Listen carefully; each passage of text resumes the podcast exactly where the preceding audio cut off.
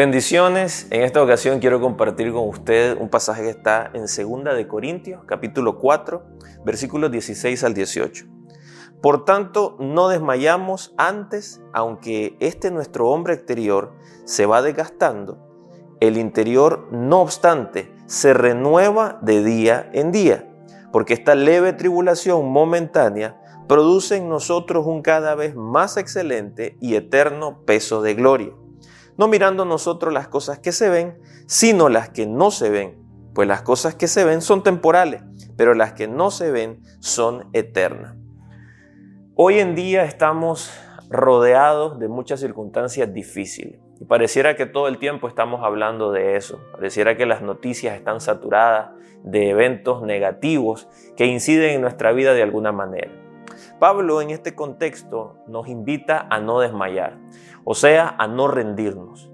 Eso nos impulsa a que día a día tenemos una lucha y debemos enfrentarla. Ahora, Pablo es experto en dificultades, persecuciones, en momentos difíciles donde lo golpean, lo lastiman, y pareciera que Pablo lo está viendo como algo sencillo y lo minimiza cuando él dice, está leve, es algo, es algo sencillo y momentánea, pareciera que es algo temporal. Pero si nosotros revisamos la vida de Pablo, nos vamos a dar cuenta que en realidad él vivió cosas serias y también por largos periodos de tiempo. Entonces esto nos confronta, porque a la verdad nosotros siempre estamos cuestionando todo y siempre sale esa pregunta, ¿por qué me está pasando esto? ¿Por qué esta circunstancia a mí? Y Pablo nos da una clave que es que nosotros, a pesar de que nos vamos desgastando por esas diferentes luchas y, por el tiempo mismo, nuestro hombre interior se va fortaleciendo.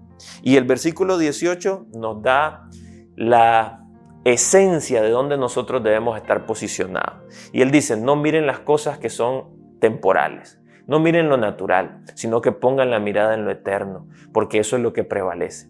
En resumen, cuando enfrentemos una dificultad, no solo hagamos la pregunta por qué, sino realmente miremos más allá. Dios tiene la capacidad de que todo compagine, de que todo tome sentido para un propósito mayor. Pero esto solo es posible cuando estamos viendo lo eterno. Si nos quedamos en un ámbito de lo natural, de lo, temporal, de lo que estamos viviendo en el momento, nos vamos a desilusionar.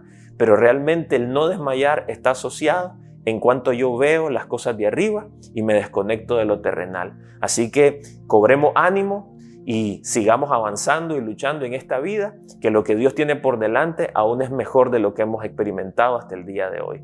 Que Dios le bendiga.